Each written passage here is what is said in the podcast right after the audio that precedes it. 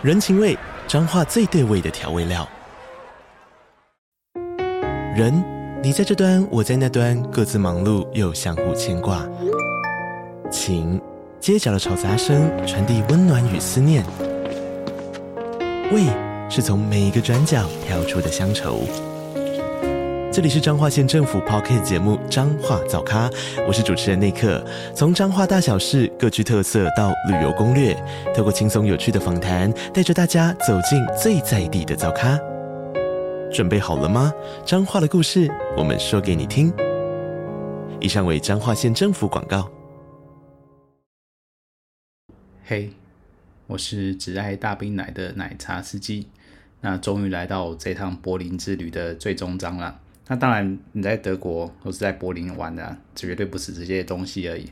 那其他有一些像是，比方说群交派对啊，或者是 SM 之类这些比较稍微小众市场一点的玩法，或者比较激进一点的玩法，那个我就那时候还没有做好心理建设，或者也不是我的喜好，所以我就没有去尝试了。那其他有一些像是脱衣俱乐部啊等等的，那这可能。口味对我来讲又太轻了，我比较喜欢单刀直入一点。那首先先介绍一个入口网站啊，那时候上集在介绍的时候忘介绍它，因为它同时有包含就是伴游女郎这类的讯息。但是我上次因为我找主要不是在这个网站找伴游的，所以上次就忘提到它。不过它确实也蛮包含蛮多资讯的，包括伴游以及这些。按摩店啊，或者是妓院之类的资讯。那网站呢叫做 Berlin Intimate，那详细的网址我会放在下面的叙述栏。那网站里面就包含几个类别吧，比方说像是伴游啊、俱乐部以及妓院啊，你想要按摩啊，或者是其他一些性爱派对，像是我刚刚提到的群交啊，或是换伴侣的啊，或是 BDSM 啊。或是你要有那种新场那种现场即时演出的，那这边都有。你只要点开那个 club 的 brothel，呃，顺带提 brothel 这边指的就是妓院的意思。那这个栏目下面就有很多不同的种类，像刚刚提到的 BDSN 啊，或是你要 swinger 啊。或是你要看脱衣舞的，或是现场即时演出的这种的，这个下面栏目都有。那我就不一一介绍，因为大部分的都没有去过嘛。应该说更准确来讲，我就就去过那一间而已。那那间的名字呢，叫做呃 New Fan Campaign Berlin。那我会把链接也放在下面。虽然说现在用 Google Map 去找还是找到，但上面显示是暂停营业。不过我看他们的官网应该是好像还是有在营业啦，但你如果真的想去但又担心的话呢，你可以打电话去问啊。那官网上有那个电话，你可以打电话去问。那他们通常都会讲都会讲英语的啦，这个不用担心。那依照我个人的尿性呢，我当时当然也是有选了两三家作为备案嘛。那主要都是靠呃那个铁路沿线比较方便的地方，毕竟这个出门走跳啊，还是找一些交通比较方便的地方。比较方便嘛，比较找那种太偏远的地方，只是为了打那么一炮，我是没有那个闲情逸致嘛。而且毕竟，呃，交通方便地方已经也有不少的选择了，那我就找了两三家店，里面看起来有我想要的妹子。那我选店那一家呢，就只是刚好交通比较方便，然后也刚好有我想要的妹子，就这么简单而已。那这个价位，大部分的网站上都会写。那通常呢，他们会还会区分，就是。呃，小姐的服务的价格跟房间的租用价格，但通常两个加起来呢，差不多。他们有分，比方说快餐三十分钟，再长点四十五分钟，再一个小时。那我再上去呢，每多少分钟就要加多少钱？那通常一个小时呢，呃，平价的话大概都在一百块。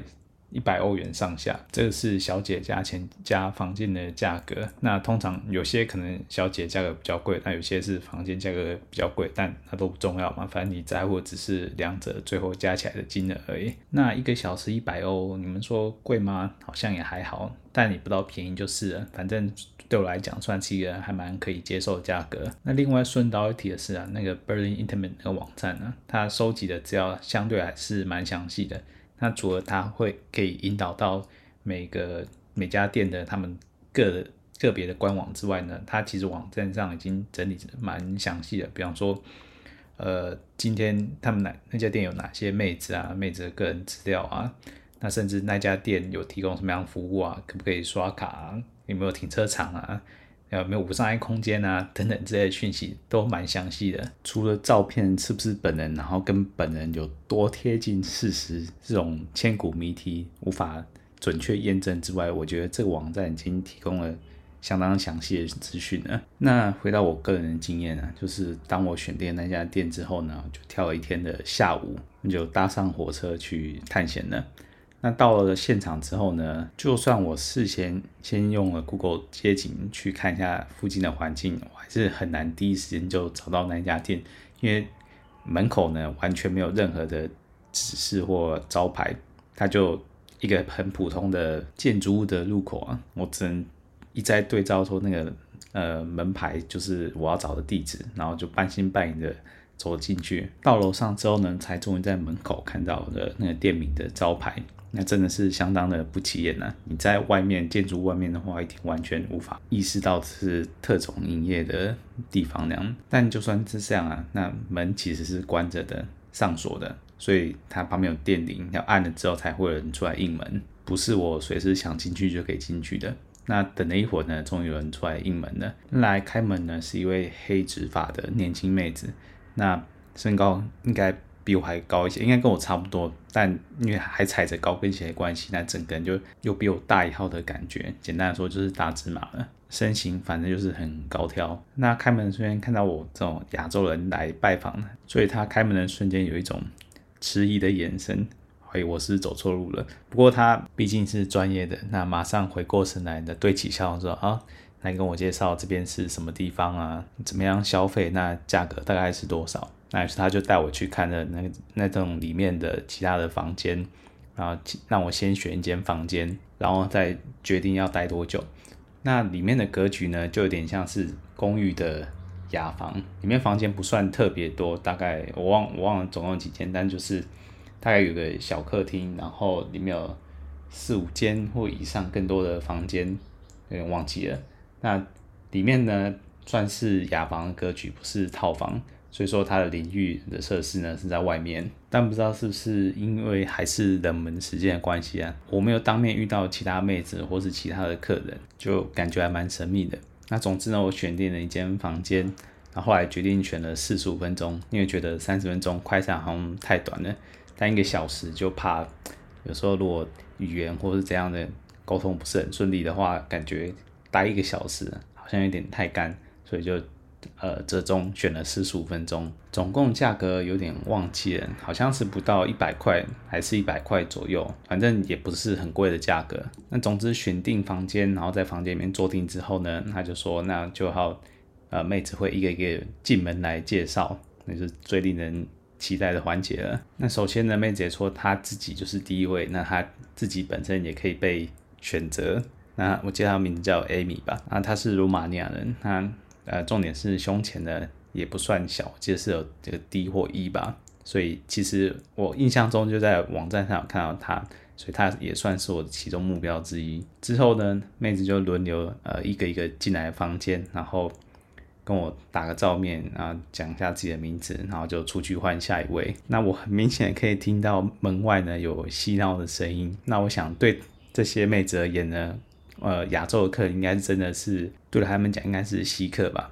真感觉我好像反而是我变成动物动物园笼子里面的动物被他们观赏，不是我在挑妹子的一种错觉。只是除了第一位的 Amy 之外呢，后来的印象真的是越来越发的惊悚啊！最让我惊讶的是呢。你可能想象说啊，里面的小姐可能长得呃不是很好看，或怎样，有点稍微一点年纪的熟茶。如果你以为只是这样的话，那真是太小看这里了。那我印象中比较深刻的是呢，有一些妹子啊，她那个等级比一边外面的路人呢再更平凡一点，那个连称她邻家妹子都有点太过分了。那还有一位呢，有点像是那种得厌食症的，瘦到有点离谱的妹子。那还有一位呢，是真的是阿嬷哦，这个不夸张，而且是完全没有打扮的那种，就真的是四五十岁的大神。他如果放在杂货店当那个结账老板娘，我觉得还更适合一点。总之啊，有不少位妹子，或者是我称呼她们为女性好了，就是有不少位女性呢，我是无法想象她们会是做这一行的。毕竟呢，那个不只是点单不达标啊，就连身材呢，或是打扮等等的，就。完全无法想象他们是做这行的。那在这里呢，不得不称赞德国对这方面还真的是相当的宽容啊。就你只要有心有意愿来从事这行呢，你就可以登记职业的，呃，相当保障这边的工作权益啊。之所以没什么不好的啊，反正就交给市场机制嘛。那如果他真的都做不到生意，那就自然被淘汰了。毕竟一样米养百样人嘛，那什么样个性人都有。那有些人就喜欢这种接地气的。就很有亲和力吧。如果能满足到各种各样不同的客群呢，也算是造福大众吧。至少我是这么理解的啊。那总之呢，在看完一轮之后呢，那第一位 Amy 就进来说：“哦，那你有决定好要选哪一位吗？”那我大概也没有思考很久吧，我就说：“那决定就是你了。反正呃，长相跟身材呢都符合个人的预期。那而且至少人家英文是挺流利的，可以沟通的来。”没事啊，他就跟我说，那他要去准备一下，那我可以先去外面的淋浴间呢，先去洗个澡，然后再回房间等他。那就我刚才讲嘛，这淋浴间其实在房间外面的，所以呢，我还要走到浴室啊，清洗完再走回来房间。不过中间呢，又没遇到其他人呢，就是刚刚还算有不少位妹子，但是呢，我在进出浴室的途中呢，都没有再遇过其他人呢，都不知道这些妹子平常是到底藏在哪里的。总之呢，我在去洗澡跟回来的路上呢，都没遇见半个人，就是这样也蛮自在的，不然就有点尴尬。那到房间不一会儿之后呢，那 Amy 也进来了，进来之后呢，他就示意我先的脱下浴袍呢，先在床上等着。不过就在他看到我的小兄弟之后呢，他稍微顿了一秒钟，然后说：“哦，没关系，你等一下，我去又换个套子。”因为他刚进来的人所戴的套子呢是外国人的 size，那可能他觉得肉眼可见的应该是不合身啊，所以呢，他就很好心的出去换了一个就是比较适合我的 size。我当下觉得有点惭愧啊，没有办法为国争光，反而让人家妹子啊见笑了，想说人家亚洲人的刻板印象就是这么小。今天果然他见识到了。这个就啊没办法，只好靠各位茶友去为国争光了。那 Amy 人家呢也不啰嗦，就请我正面躺好在床上。呃，毕竟这边不是按摩店嘛，不会从背后来假意按摩个两下，然后再翻身来办事嘛。那这边就都不用了，直接正面进攻啊，稍微舔一舔，然后搓一搓，哎，觉得差不多就开始演奏乐器了。不过这边的演奏乐器啊，呃，就我自己的经验，绝大部分都是要穿戴雨衣的。比较没有那种环保吹啊，一切都是照规矩来嘛。但虽然说有些可以附加的是，你可以呃环保吹，但那可能有些会要加钱。但反正你没有要求或是要指定的话，那通常小雨衣还是不可少的，一切安全至上吧。我知道很多茶友可能觉得啊，只要是没有环保吹，可能就觉得不过瘾，觉得就真的是隔靴搔痒。这个确实我不否认啊。不过 Amy 这次的。体验呢、确实还蛮不一样的。只能说他嘴巴的劲道还是比较足的，欧美人还是比较狂野一点。这样隔了一层，反正这个感觉还挺刚好的，不会过度刺激，而且演奏的时间很久，也很卖力的。对我还夸赞他一下，他也很自豪说：“嗯。”每个人都是这么称赞的呢。那吹着吹着也差不多进入状况了，那就开始办正事。他先骑上来主攻。那我之前有提到嘛，Amy 是大字马，而且胸前呢也不算小，也有一了。那大字马加上那个罩杯的震慑的程度啊，再加上如果是用手去揉的话，那真的就像我一开始在第一季里面有分享过的，有时候在跟大字马对战，就像是小孩在开大车的样子。另外，从背后视啊，也是挺特别的感觉。毕竟身材比例跟腿长都不一样嘛，跟之前对战过的呃妹子都不一样，所以我要施力的角度跟姿势也是跟着不一样。